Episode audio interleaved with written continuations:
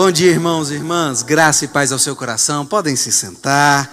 Louvado seja Deus. Bom dia, pessoal da música, Adelso. Só vou falar o pessoal que canta, tá? Que eu, vai que eu erro o nome. Eu não sou, não tenho a mente boa que nem Simvaldo, não, né? Adelso, Aninha e Vivi. Por mais de vocês, hein? Hashtag por mais de vocês aí. Amém? Graça e paz ao seu coração, querido, querida. Você que está em casa, que coisa boa ter você conectado conosco, você que está aqui, um bom dia ao seu coração, que manhã graciosa, que coisa boa podermos orar com o pastor Simvaldo, cantar com os nossos queridos irmãos, rever amigos, dar tchauzinho assim, de vez em quando assim de longe, uns sorrisos pelas máscaras, mas que a gente consegue perceber a alegria, o aconchego, a capacidade que temos de acolher o outro em meio a toda essa loucura que estamos vivendo, mas que coisa boa, boa mesmo. Que Deus abençoe e encha o seu coração nesta manhã. É a nossa vontade, a nossa proposta e que o nome dele seja exaltado, que o nome dele seja evidenciado nas nossas vidas. Como tem dito o pastor Simvaldo, que é a proposta dessa nossa série de mensagens, é tudo sobre Ele, é tudo sobre Jesus. E eu queria dizer que é um grande desafio e um ato de coragem, Pastor Simvaldo, dizer é tudo sobre Jesus, porque nós estamos vivendo a sociedade, um momento da humanidade que talvez mais nós estamos ensimesmados nós estamos umbigocêntricos, permitam-me o neologismo, nós estamos com uma mania de colocar a nossa vida, as nossas necessidades, o nosso pensamento, aquilo que queremos, no centro de tudo. Nós somos o centro do mundo. Nós, essa nossa humanidade fez cair a teoria lá do Galileu a teoria heliocêntrica, que é o Sol no centro do universo. A gente fez cair isso. Nesse universo, nós estamos no centro, Ramon. Ou pelo menos nós queremos estar. E quando nós declaramos, e quando nós dizemos é tudo sobre Jesus, é um ato de coragem, Lucas, de romper as barreiras desse hedonismo e desse egoísmo que destrói a todos nós com a nossa mania de olharmos para o nosso próprio eu, para o nosso próprio umbigo e dizer em um ato de coragem: é tudo sobre Ele. Ele é o centro, Ele é Senhor, Ele é o grande motivo das nossas vidas. Helena, minha filha mais velha, ah, que coisa boa poder dizer. Helena, minha filha mais velha, é hiper carinhosa muito carinhosa. O tempo todo ela diz: Papai, eu te amo. Papai, eu amo você. Papai, eu te amo, te amo, te amo. E eu me derreto todo diante de Helena e eu fico sempre dizendo: Você é o amor da minha vida. Mas todas as vezes que eu digo: Você é o grande amor da minha vida. Você é a coisa mais importante para mim. Você é o cheiro de papai. Eu não consigo dizer isso sem me incomodar intimamente, Pastor Simvaldo em dizer essas palavras, mas ao mesmo tempo pensar e mentalizar: o Senhor Jesus é o centro da minha vida. Eu falo porque diante dela eu não consigo não dizer qualquer coisa do tipo, mas em meu coração eu tenho a plena convicção de que Ele é o centro do meu amor, de que Ele é o centro do meu bem-querer, da minha existência, do meu afeto razão do meu viver. Eu digo sempre para Helena: você é a razão do meu viver. Mas no meu íntimo, eu me incomodo por saber que a razão é Ele. É tudo sobre Ele. Amém? Amém. Você pode dizer isso? É tudo sobre Ele. Amém. Coisa boa. Quero convidar você a um texto. Quero fazer a leitura do, do texto da carta de Paulo aos Efésios, apenas um verso. Apenas um verso. Quero partilhar com você hoje, nesta manhã, dizer algumas palavras e orar ao Senhor nosso Deus. Carta de Paulo aos Efésios, ainda no capítulo 2, eu leio o verso 13.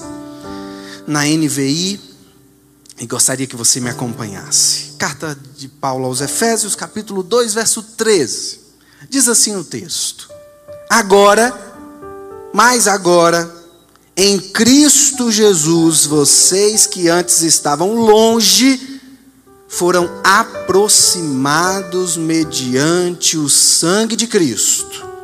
Vocês que estavam longe, vocês que estavam apartados, vocês que estavam desconectados, vocês que estavam afastados, vocês que estavam por causa de uma pandemia, geograficamente, fisicamente afastados, vocês que estavam por motivos outros, longe, afastados, vocês por causa dos seus muros erguidos por uma personalidade que protegem a si mesmos, vocês que estavam afastados da realidade de Cristo Jesus, que é a conexão, que é a aproximação, vocês foram aproximados, não por nenhuma outra coisa vã, banal, vocês foram aproximados mediante o sacrifício, mediante o sangue que tem que tem características de cola, de união, de aproximação, de, de, de, de nódoa de bananeira que gruda e que não quer sair. Vocês foram aproximados pelo sangue de Jesus. Pai querido e eterno, revela-nos a tua boa palavra, inspira os nossos corações, ó Espírito Santo de Deus. Une a tua igreja debaixo do teu sangue, Senhor. Reúna os nossos corações. Unifica, Senhor, as nossas mentes. Reúna os nossos corpos para o louvor da tua glória. Que sejamos templo, que sejamos morada, que sejamos casa de um espírito que é santo, puro, verdadeiro. Deus verdadeiro de Deus verdadeiro, da mesma substância do Pai. Reúna-nos, reúna-nos, ó Deus, e fala aos nossos corações, em nome de Jesus. Em tempos de distanciamento social, em tempos de pandemia, em tempos que nós tivemos que aprender a usar máscaras. Ontem, ontem não, anteontem eu encontrei uma irmã querida, Simvas. Ela já não congrega mais conosco, mas congregou conosco muito tempo e desde o início da nossa comunidade. E ela falou assim: "Ai, Silas, que saudade, que coisa boa te ver". E aí preciso confessar, porque a palavra diz que quem confessa e deixa alcança misericórdia. Escapuliu um abraço, a gente se abraçou pela saudade. E ela falou assim: Ah, eu tô com vontade de ir na igreja, mas deixa eu confessar aqui, eu não aguento ficar de máscara duas horas na hora do culto. Eu falei: Meu Deus do céu, menina, aceita Jesus? Toma vergonha. E ela falava da dificuldade de, de usar máscaras. Nós tivemos que nos adaptar, nós tivemos que aguentar. Existem pessoas que, por causa da sua atividade laborativa, usam máscara o dia inteiro, o tempo todo. Chega em casa com as orelhas doendo, mas é necessário, é preciso, pela saúde, pela necessidade de nos cuidarmos. Tivemos que nos afastar, num primeiro momento, até das pessoas mais próximas da nossa família e nós ficamos morrendo de saudade. Alguns deixaram de ver seus filhos, seus pais durante um bom tempo, irmãos. As famílias não se reuniram durante um tempo. Nós tivemos que nos acostumar. As pessoas já não se abraçavam mais. Nós não pegamos mais na mão assim. A gente só dá toquinho. E a gente foi tendo que se adaptar. Os nossos corpos que gritavam por pele, por cheiro, por abraço. Nós tivemos que nos adaptar e nós nos afastamos. E aí eu encontrei esse texto, eu estava lendo esse texto, e ele me gritou assim ao coração: vocês foram aproximados mediante o sangue de Cristo Jesus. Isso encheu meu coração. Isso de alguma forma me trouxe uma saudade, uma vontade e um despertar para que nós, ainda que por causa de. Uh, dos protocolos sanitários, tenhamos que preservar a nossa saúde, ainda assim, um grito da Santa Palavra de Deus é para que nós sejamos aproximados. Aproximados pelo sangue daquele que se entregou por nós, e é tudo sobre ele o tempo todo, ele que nos aproximou. Eu preciso dizer a vocês que esse texto está colocado dentro de um contexto muito específico. Eu estou aqui falando de tempos, de tempos modernos, de pandemia, da nossa situação hoje, mas esse texto aqui, originalmente, ele está falando da situação dos judeus e dos gentios. Ora, os judeus você conhece, são as pessoas que são ah, da nacionalidade do povo de Israel. É uma, é uma, uma cultura, é, uma, é um sangue forte, é um povo muito caracterizado pelos seus costumes, pela sua religião, pela sua condição étnica. Eles são judeus, tá claro quem é. Quem é judeu é judeu, quem não é, não é. E quem não é judeu são gentios, e somos todos nós.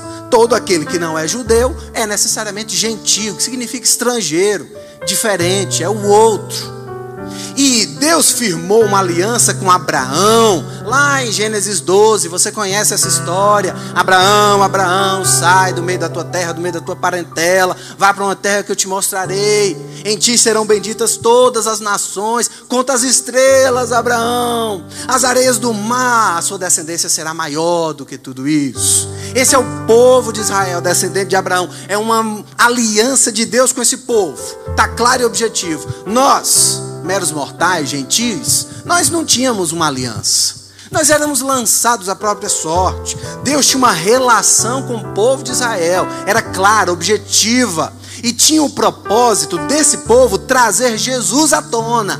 De Abraão, da raiz de Davi, desse povo, nasceria o Messias. Aí este sim, morrendo na cruz do Calvário, unifica judeus e gentios povos outros, gente de outras nacionalidades, povos de outras, de outras etnias, de outros costumes, de outras religiões, agora podem ser unificados. O verso 12 diz: Naquela época vocês estavam sem Cristo, separados da comunidade de Israel, sendo estrangeiros quanto às alianças da promessa, sem esperança e sem Deus. Esse éramos nós, porque nós não somos judeus, nós somos brasileiros brasileiros tupiniquins dessa terra aqui, de Vitória da Conquista, mais especificamente em Borés, que eram os povos indígenas que habitavam essa nossa terra aqui. Se você veio aí de outro lugar, seja abraçado pela nossa cidade de Vitória da Conquista, que acolhe muito bem as pessoas que aqui querem morar. Sejam bem-vindos.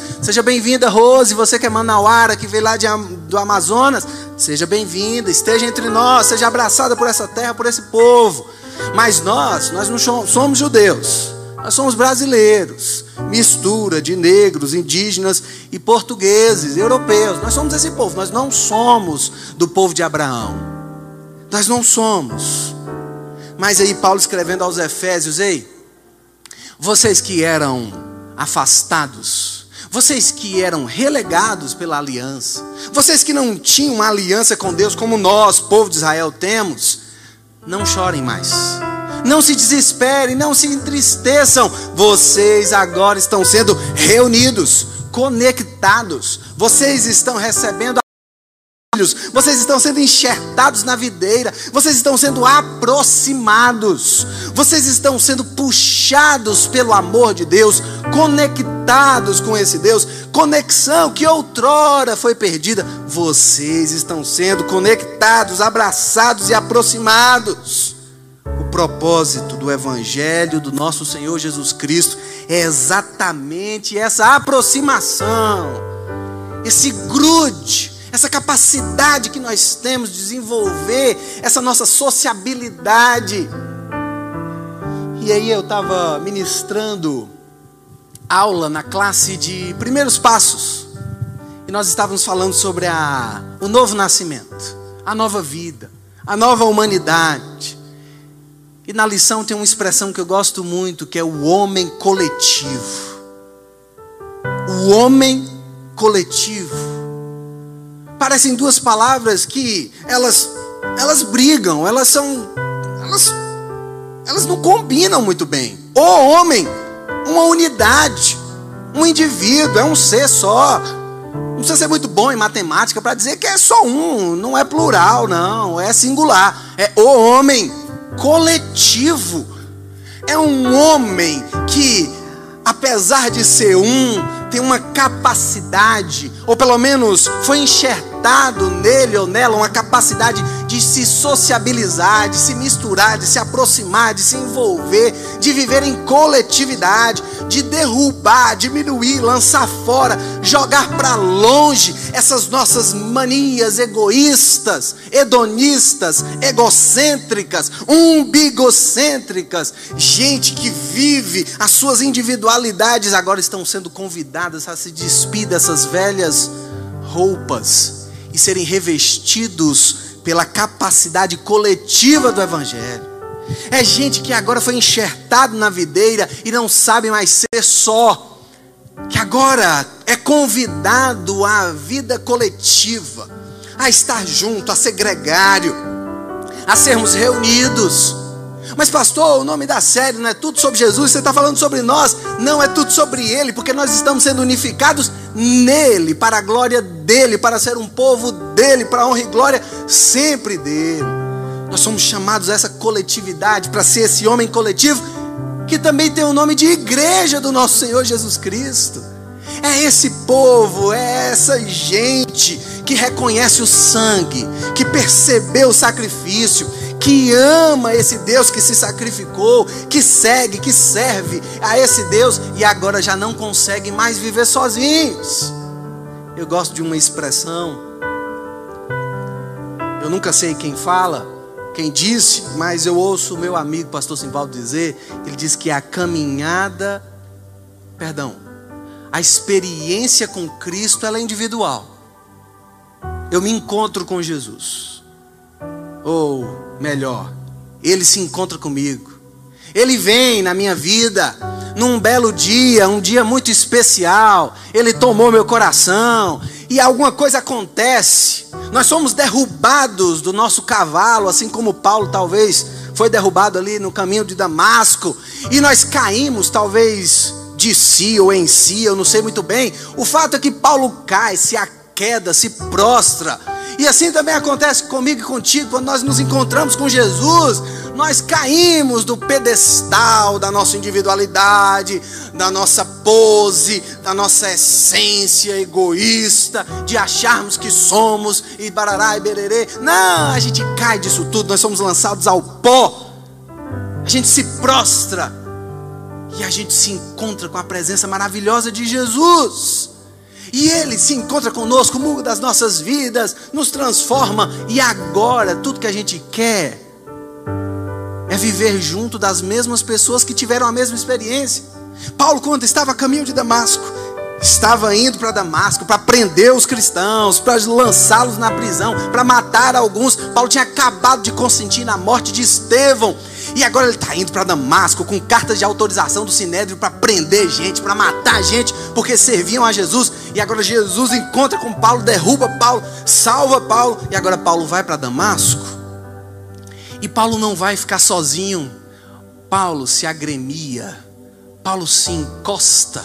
Paulo se aproxima de gente que teve a mesma experiência, Lucas. Logo no início, o pessoal fica com medo, Lio, porque esse era o que matava, e agora ele quer ficar perto de nós. Vai que ele está nos enganando só para prender a gente. O pessoal se afasta de Paulo por medo. Mas depois vem um cara chamado Barnabé e dá testemunho e fala assim: Ei, eu dou testemunho de que Paulo realmente se converteu. Podem se aproximar dele. E agora Paulo está junto da igreja.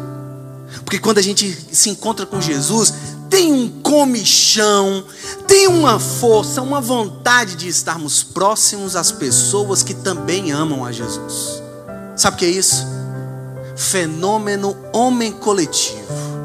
É o fenômeno da igreja, é gente que quer amar Jesus. Essa pandemia, ela nos ensinou, é muito possível servir a Cristo das nossas casas. É muito possível, tá tudo bem.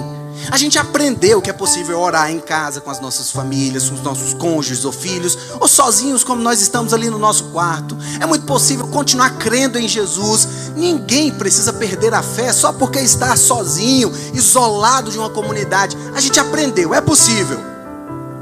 Agora me responda, é bom? Oi, irmãos. Não é não, irmãos. Ai, que vontade de nos encontrar como foi para você a primeira vez que você esteve aqui? Quem está vindo hoje aqui pela primeira vez depois da pandemia? Primeirona, quem está vindo? Deixa eu ver. Tem alguém? Ali! Ali! Sejam bem-vindos, que coisa linda. Sejam bem-vindos. É bom, não é? É bom estarmos juntos, né? É bom rever pessoas, encontrar com as pessoas que têm a mesma fé, que querem amar Jesus, que querem cantar o hino, desafinados como são. A gente abre o peito de Rochinol a cantar e diz: O Senhor é lindo, o Senhor é maravilhoso. E eu quero cantar com esse povo. E é bom cantar com todo mundo, porque assim eu não me ouço, eu não vejo as minhas desafinações. A gente canta junto e todo mundo canta e é maravilhoso. É bom estarmos juntos adorando, servindo a Jesus, porque nós estamos envolvidos no fenômeno chamado homem coletivo. Nós somos convidados a essa, a essa vida partilhada, a essa sociabilidade, essa capacidade que temos de partilhar a vida, de estarmos juntos, de dar fim às nossas individualidades. Tem um texto que eu gosto muito, muito, muito, muito, muito. São os três a quatro primeiros capítulos do livro de Gênesis. Para mim, aquele texto é muito legal fala muito a respeito de nós mesmos. Muito, muito, muito. Deus cria o homem, coloca no jardim. Hum. E aí, Adão e Eva, eu gosto sempre de dizer, Adão e Eva estão lá pelados no paraíso, né? Peladões, né? Oh, coisa legal, com o vento batendo nas partes. Ei, que alegria, que fresca, né? Eles estão lá felizes e peladões, e essa nudez de Adão e Eva não fala apenas de uma nudez de corpos, mas fala de uma nudez de almas. Fala de gente que está que está sem reservas diante do outro. Fala de um ser que não tem nada a esconder para o outro. Algumas tribos indígenas que vivem peladões no meio da floresta, eles não recebem ninguém na sua tribo que estejam vestidos. Eles acreditam que pessoas vestidas são pessoas que têm algo a esconder. Se você está vestido, é porque você tem alguma coisa para esconder, Milena. Mas se você está pelado, significa que você está ali completamente desnudo, mostrando tudo que tem, para o que veio. Significa que você está sem reservas. Eu me mostro, eu não me escondo. Eu não tenho armas, eu não tenho reservas, eu não quero te machucar. Eu estou aqui diante de você. Eu não estou pregando nudez, não, viu, irmãos? Nada de aparecer peladão por aí, não. Eu estou falando de Adão e Eva que estavam inteiros no paraíso, que ainda não haviam pecado, estavam ali um diante do outro, sem sem nada a esconder. Eles estavam ali com as suas reservas lá embaixo, com as suas defesas lá embaixo. Adão compartilhava tudo com Eva, Eva tudo com Adão. Eles não tinham segredos. Eles não viviam uma individualidade, eles viviam uma coletividade. Afinal de contas, Eva tinha sido tirada da costela de Adão. Eles eram um só. Quando Deus disse para eles assim: não é bom que o homem viva só, é porque Deus sempre quis que a gente se conectasse, que a gente se aproximasse. Mas aí vem o pecado. Quando Adão e Eva pecam, a primeira coisa que eles fazem é se esconder um do outro. Eles pegam folhas de, de parreira para se esconderem, para se vestirem. É como se Adão tivesse dado um, um, um recado para Eva: Eva, até aqui eu compartilhei minha vida completamente contigo. Mas a partir de agora, Eva, eu tenho reservas eu tenho a minha individualidade. Existem coisas na minha vida que eu quero que permaneçam só minhas, particulares. Não quero mais dividir a minha vida completamente com você, Eva. Eu quero agora desenvolver uma individualidade. Você é você, Eva, e eu sou eu. Fique na sua, que eu estou na minha. Você tem o seu canto e eu tenho o meu canto. Olha que coisa. Ah, que tristeza no coração de Deus por criar seres humanos gregários, que compartilham a vida e agora eles estão separados. A outra coisa é que eles, quando pecam, não se escondem apenas um do outro, mas se escondem de Deus. É engraçado, pastor Simvaldo, que o pecado muda o homem, mas não muda Deus. Nós dizemos que o nosso pecado nos afasta de Deus, mas não é Deus que se afasta do homem, porque depois de pecar, Deus estava no mesmo lugar, na mesma hora, para a mesma coisa. Deus estava no Éden, no fim da tarde, que o texto diz que Deus, todo final de tarde, na viração do dia, ia bater papo com Adão. Deus estava na hora marcada, no lugar marcado e para o objetivo marcado, que é conversar, se relacionar. Deus não mudou, Tairone. Quando o homem peca, Deus continua Deus no mesmo lugar, com o mesmo intento de partilhar a vida, de conversar, de dividir, de se relacionar. Quando o homem peca, quem muda somos nós. Quando nós pecamos, somos nós que ficamos arredios. Somos nós que ficamos desconfiados. Somos nós que recolhemos a nossa individualidade, a gente se esconde, a gente se mascara, ficamos de poucas palavras, escondemos o rosto. Quando nós erramos, somos nós que mudamos, é a nossa essência que está sendo modificada. Deus continua Deus. E Deus continua, inclusive, querendo se relacionar conosco. Somos nós que não sabemos mais nos relacionar com esse Deus que é maravilhoso. Não sabemos mais nos relacionar com Ele e não sabemos mais nos relacionar com os nossos semelhantes. Olha que coisa! O homem peca, Adão e Eva. A segunda geração, Caim e Abel, os filhos. Aquela trágica história: Caim mata Abel por uma série de, de, de motivos, eu sei lá o que, que se passa na cabeça de, de Caim. Ele teve uma insegurança, uma, uma baita de uma inveja do irmão, sei lá. E ao invés de querer ser alguma coisa melhor do que era, ele preferiu matar o seu irmão, tendo ele como um adversário. Que comportamento triste do Caim. Mas aí o que, que acontece com Caim? Acontece que o texto diz que Caim sai daquela região, vai para outra região e cria uma cidade, a primeira cidade. As cidades antigas não é como as nossas cidades assim, Vitória da Conquista, sabe? Toda aberta, não, não, não. As cidades antigas, elas eram erguidas a partir de uma muralha. Tem uma defesa. As cidades precisavam ser cercadas por uma muralha para não serem invadidas. Olha só, Rafa, como a humanidade se desenvolve depois do pecado. Depois do pecado, a gente deixa o jardim dos relacionamentos, dos encontros, da afetividade, da mesa posta, do encontro com Deus, do encontro com o outro. A gente deixa as relações puras, verdadeiras, sem roupas, as relações inteiras, e a gente vai para um novo tipo de sociabilidade. A gente vai para as cidades.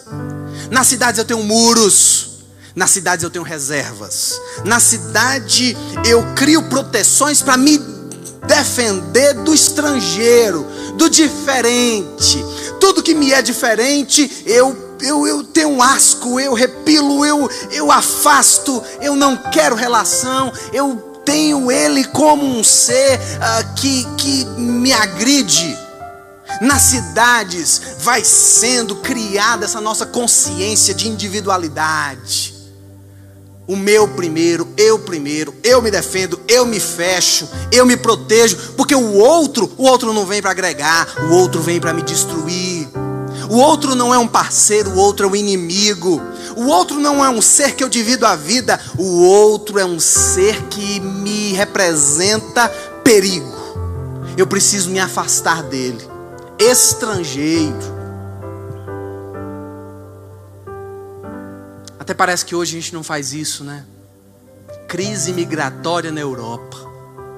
Os estrangeiros chegando nos nossos países de primeiro mundo, que são maravilhosos. Aqui nós não temos pobreza, aqui nós não temos favela, nós não temos gente melequenta. Nós somos ótimos. E a gente precisa fechar as fronteiras, porque está vindo esse estrangeiro, está vindo esse diferente que acaba com a minha sociedade toda boazinha, toda maravilhosa. Até parece que a gente não vive isso hoje. Olha que coisa interessante. O Brasil é conhecido como um país que recebe todo mundo, não é?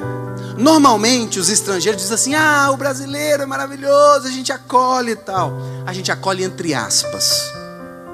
Sabe quem a gente acolhe, irmã Ana Cristina? A gente acolhe os nórdicos.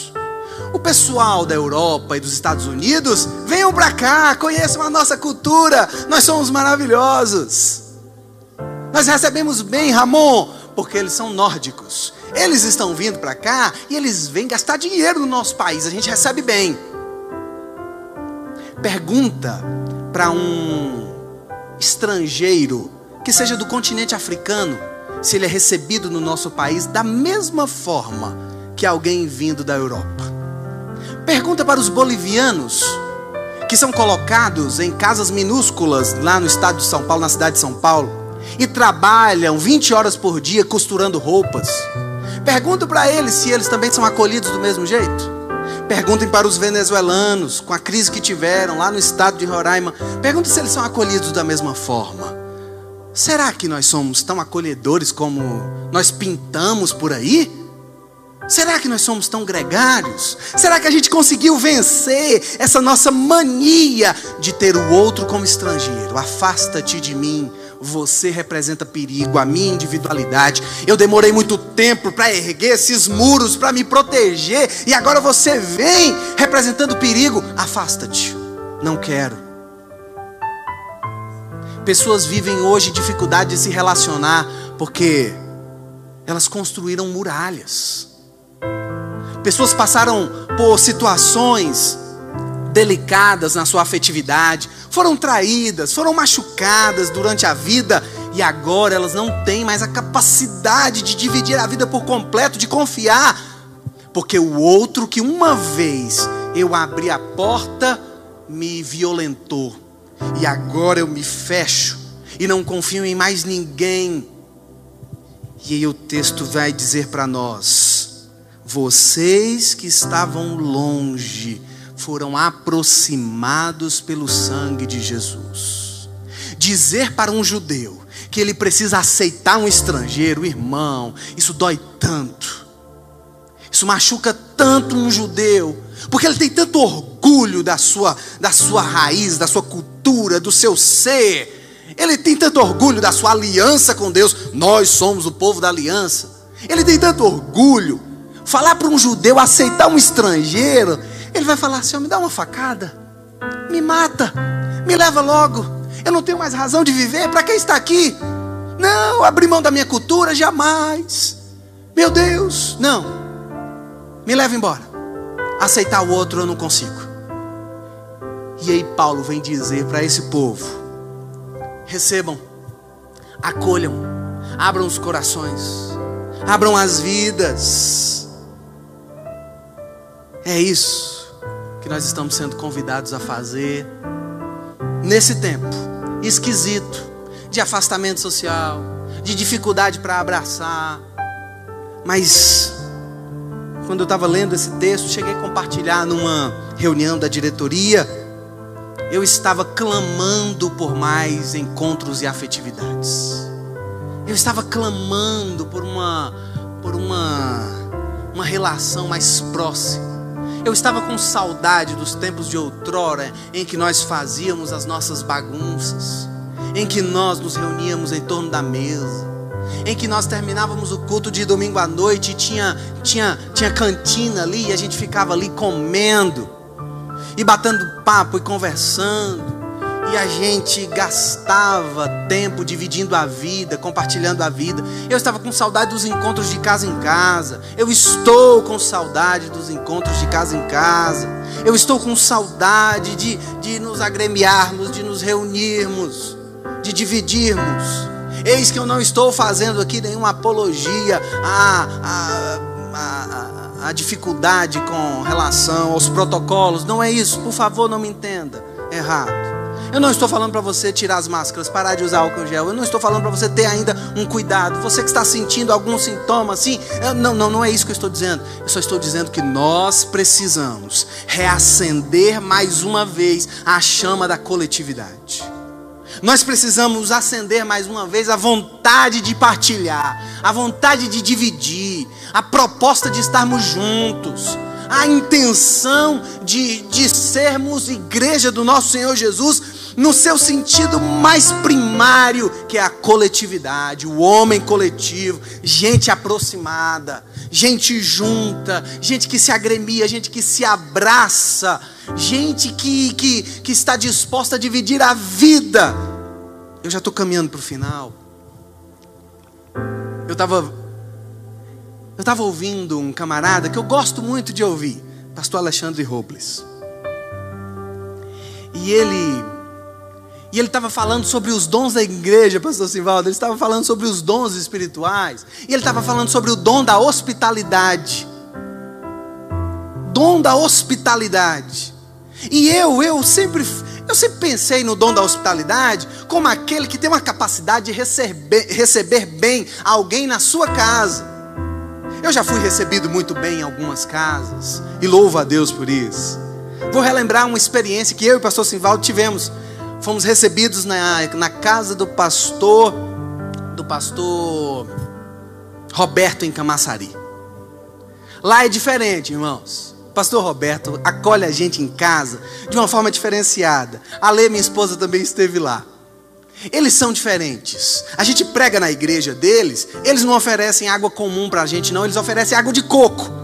Não é? Não é, pastor Sivaldo? É um trem maravilhoso. O pastor Sivaldo fala aqui direto. Todo mundo entra na igreja e beija o pastor. Na casa deles, ah, meu Deus, que comida gostosa. Que comida gostosa que eles fazem. E eles deixam a gente à vontade, a gente bate papo, a gente não sai da mesa, a gente dá risada. É gostoso estar na presença deles. Eu sempre pensei em hospitalidade assim, capacidade de receber bem alguém em casa. Mas quando Paulo está falando de dons de hospitalidade, eu fui levado a lembrar que as igrejas no tempo de Paulo funcionavam nas casas. O dom de hospitalidade tem a ver com receber bem alguém na comunidade de fé.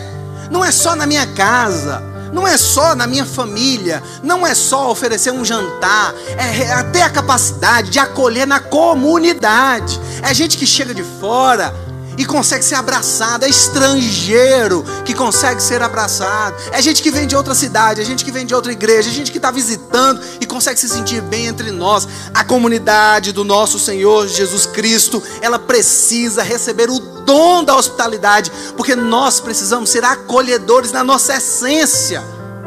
Nós precisamos ser aquela panelinha gostosa, sem tampa, que tem a capacidade de acolher o diferente. Nós precisamos ser uma comunidade de fé, que as pessoas chegam e se sentem bem. Relacionamentos, palavra de ordem para a nossa comunidade de fé. Nossa, como nós pregamos sobre isso no início da nossa igreja, não é, Pastor Simvaldo? Está lá na nossa missão, ser uma comunidade essencialmente relacional. Mas de vez em quando, tem um porém contra ti, Igreja Batista da cidade. Já ouvi pessoas que falam assim: ah, pastor, eu cheguei lá, mas ninguém falou comigo. De vez em quando a gente não consegue ser tão receptivo assim, né, irmãos? De vez em quando a gente não consegue acolher tão bem o outro, né? Vamos desenvolver isso. Hospitalidade não é um dom apenas para você desenvolver na sua casa. Para você receber o pastor. Normalmente as pessoas nos convidam, eu acho isso maravilhoso convidar pastor para ir comer na casa. Nossa, faça isso. Mais e mais e mais e mais. As pessoas nos recebem muito bem. Não é, pastor Simão? É bom, é muito bom. Mas é porque nós somos os pastores, né? Aí de vez em quando o pessoal se esforça para receber a gente bem. Mas convites entre a comunidade. Gente que convida o outro para almoçar em casa jantar em casa. Gente que convida o outro naturalmente. Naturalmente. Sejam naturalmente hospitaleiros entre vocês.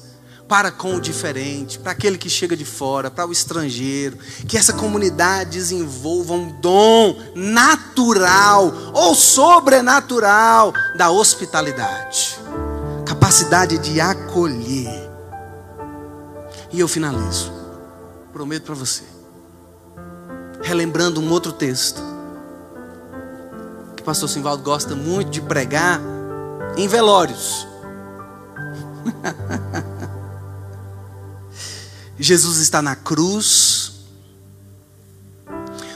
Todos os demais discípulos fugiram. Alguns olham de longe, estão morrendo de medo, tadinhos. Eles estão com medo de serem presos, como Jesus foi preso, como Jesus foi açoitado e agora estava sendo crucificado. E os discípulos então estão longe, estão fora. No pé da cruz só tem Maria, mãe de Jesus, uma outra Maria e tem o apóstolo João o mais novo dos apóstolos, mas também o mais querido de Jesus, provavelmente. Jesus se deu ao luxo de ter um amigo querido. Não é pecado desenvolver entre nós uma escala de, de pessoas em que a gente tem mais proximidade, afeto, não tem problema. Não tem como ser amigo, amigo de uma multidão de 500 pessoas. Quantos amigos você tem no Facebook?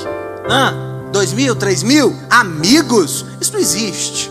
O filósofo Mário Sérgio Cortella diz que amigo do Facebook não é amigo, é gente conhecida. A nomenclatura está errada. Nós não temos 2.500 amigos, ninguém tem.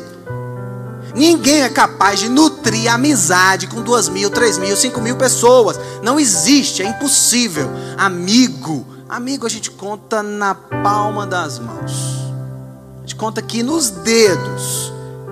E é normal, é tranquilo, não é pecado a gente ter uma, uma meia dúzia de amigos, não é pecado. Jesus se deu ao luxo de ter vários discípulos, de escolher andar com doze, de chamar para orar três, Pedro, Tiago e João, mas o texto diz que ele só reclinava a cabeça no colo de João. E é João que está no pé da cruz, hum, junto com Maria, a mãe de Jesus. E aí Jesus diz assim: Maria, eis aí o teu filho. João, eis aí a tua mãe. E eu fico pensando assim: quem são os nossos amigos preciosos? Gente do nosso afeto, do nosso amor, do nosso coração, corda do nosso coração. Conhece essa expressão? Cordinha do meu coração. Quem são essas pessoas que numa situação, numa situação difícil na vida, nós poderíamos dizer assim, ó, cuida dos meus filhos, cuida da minha esposa, se eu faltar. Quem são essas pessoas? Desafio a você a pensar em alguém ou alguém que você possa confiar os seus bens mais preciosos. Eu desafio agora você pensar, essas são as pessoas preciosas para você. Jesus, Deus, maravilhoso, confiou a João, a sua mãezinha, a sua santa mãezinha, e confiou a Maria, o seu bom amigo. Quem são essas pessoas para quem a gente pode dizer isso? Eu acho bonito, Regina, eu acho muito bonito a tradição católica de ter padrinhos para as crianças. Eu acho bonito. Nós evangélicos não temos, tudo bem, tá tranquilo. Mas eu acho bonito, na minha falta, tu cuida do meu filho. Dá a benção, padrinho. Dá a benção, madrinha. Tu dá a benção, menino. Quem tem padrinho e madrinha aqui? Quem tem? Quem tem? Quem tem? Pode levantar a mão, irmãos. Os crentes ficam com vergonha de dizer que tem padrinho, mas só tem vergonha, tadinhos. Eu não tenho, eu não tenho padrinho, madrinha. Ah, quem mandou nascer crente, né? eu não tenho. Eu não tenho. Mas olha que coisa boa, na falta dos teus genitores, existem pessoas que se comprometeram diante de Deus e da sociedade para cuidar de você. Isso é bonito, irmãos. Isso é bonito. Não fique com preconceito só porque é uma tradição dos irmãos católicos. Isso é bonito.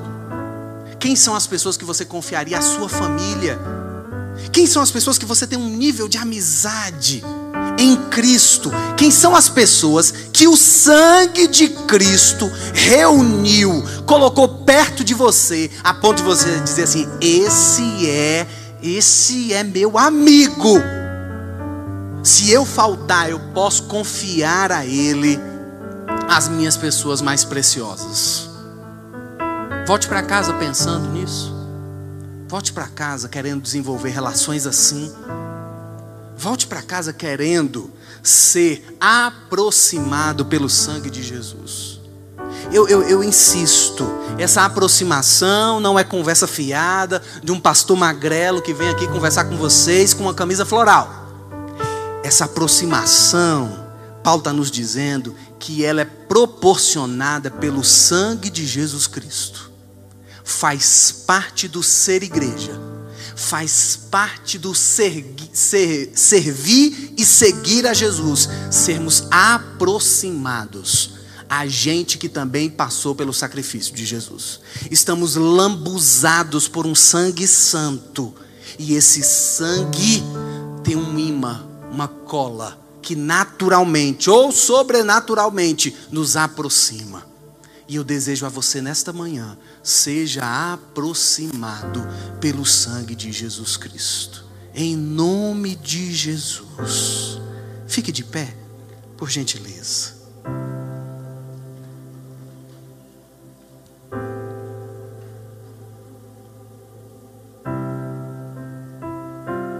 E você vai fazer a oração do egoísta arrependido. Você vai fazer a oração do individualista arrependido. Você vai dizer assim para Deus: Pai, me perdoa. Me perdoa porque eu sou tão autocentrado. Eu sou tão individualista. Eu penso tanto só em mim. Os meus recursos, eles servem apenas ao meu querer, ao meu prazer. E nada na minha planilha de gastos está incluindo outras pessoas. Senhor, perdão, porque o meu tempo é só para mim, é só para o meu videogame, é só para o meu futebol, é só para as minhas compras. O meu tempo é só para a minha Netflix, o meu tempo é só meu. Senhor, me perdoa porque eu até janto, eu almoço com as pessoas, a gente dá risada, mas eu não estou afim de dividir a vida, Senhor. Poxa, ficar abrindo meu coração, ficar falando das minhas fragilidades, não. Não quero falar das minhas fragilidades para ninguém. Não quero me mostrar frágil para ninguém. E agora eu te convido a se arrepender.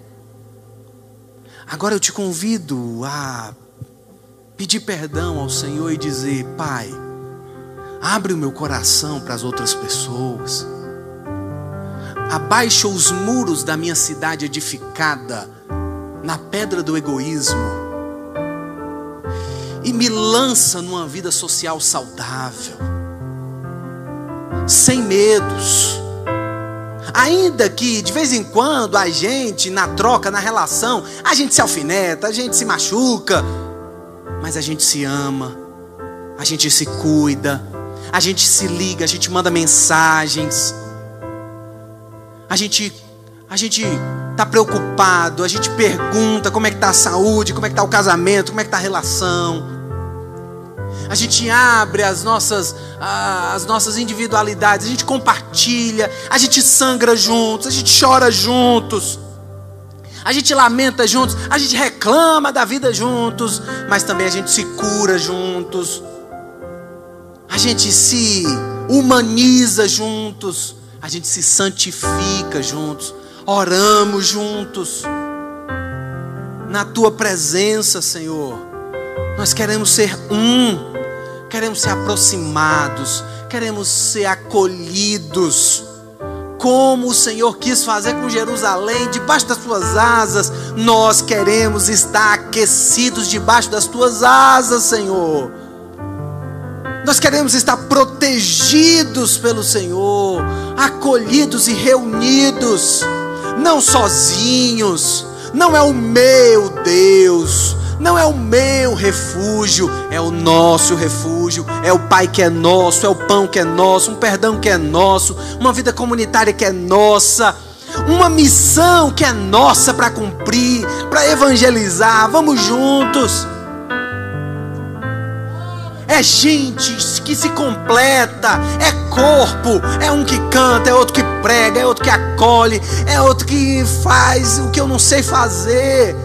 Gente que se completa, Senhor. Faça da igreja batista da cidade uma igreja que se completa, uma igreja hospitaleira, uma igreja que abre o coração para abraçar e acolher as pessoas, os diferentes, os estrangeiros, aqueles que a minha individualidade repele, mas que o Espírito Santo me põe a abraçar Abre os nossos corações para isso, Senhor. Trata, trata a tua igreja. Nos aproxima, Pai. Nos aproxima com o poder do Espírito Santo. Faz isso. Acolhe a nossa oração arrependida. Acolhe o nosso pedido de perdão quando nós estamos sendo egoístas. Perdão, Senhor, todos os dias. E faça, faça de nós novos homens, novas mulheres. Um homem coletivo, uma mulher coletiva, uma sociedade, um povo teu. Em nome de Jesus, eu te peço, te agradeço. Amém. Amém e amém. Que Deus te abençoe, meu irmão, minha irmã. Que Deus abençoe o seu coração. Eu desejo a você um ótimo domingo, sabia? Eu desejo a você um almoço em família. Eu desejo a você muito cuidado com a higiene. Mas eu desejo a você uns abraços que se escapam de vez em quando também. Eu desejo a você afeto que sare o seu coração. Eu desejo a você que está em casa, ainda protegido. Eu desejo que o Senhor te dê amigos de verdade eu desejo a você que você seja surpreendido por mensagens no WhatsApp, vídeos, áudios. Eu desejo a você, gente que se importe contigo. Eu desejo que vocês se importem com alguém essa semana, em nome de Jesus. Vão em paz, para a glória de Deus.